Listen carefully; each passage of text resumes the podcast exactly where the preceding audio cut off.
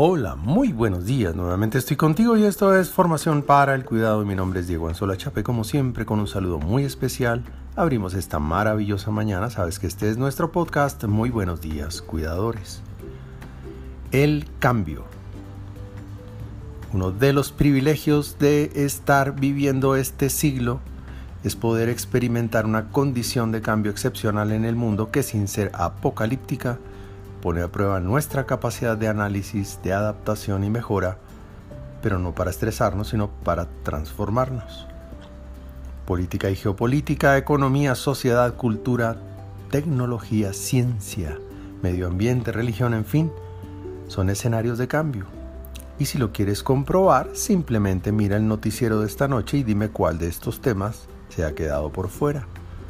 Cuidado, Probablemente no nos hemos dado cuenta de que este marcado escenario de cambio no nació con la pandemia. Muy probablemente hace más de 20 años que convivimos con él y hasta ahora lo estamos asumiendo como parte de nuestra realidad cotidiana. Desde luego la conectividad y la posibilidad de vivir en tiempo real los cambios en el contexto despiertan en nosotros diferentes reacciones emocionales. Algunos lo miramos como un privilegio, otros como el fin del mundo y otros como una oportunidad.